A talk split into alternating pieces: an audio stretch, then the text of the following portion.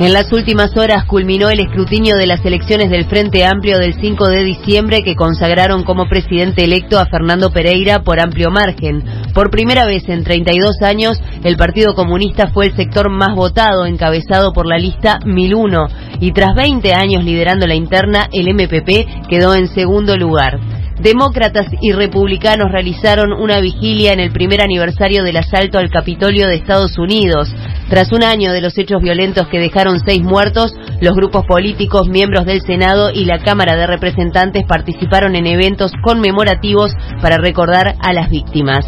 El ganador del Gran Premio José Pedro Ramírez fue el caballo argentino Prelude Ride. Llegó cabeza a cabeza con el caballo Olympic Harvard su entrenador, Germán González, oriundo de Soca, viene de familia hípica y lleva una efectividad del 100% en este premio, ya que las dos veces que compitió ganó. El Gran Premio Ramírez es el máximo evento del Tour en Uruguay y uno de los más antiguos en la hípica sudamericana. En este momento hay 18 grados, cielo algo nuboso, se espera una mínima de 15 y una máxima de 27, humedad 79%.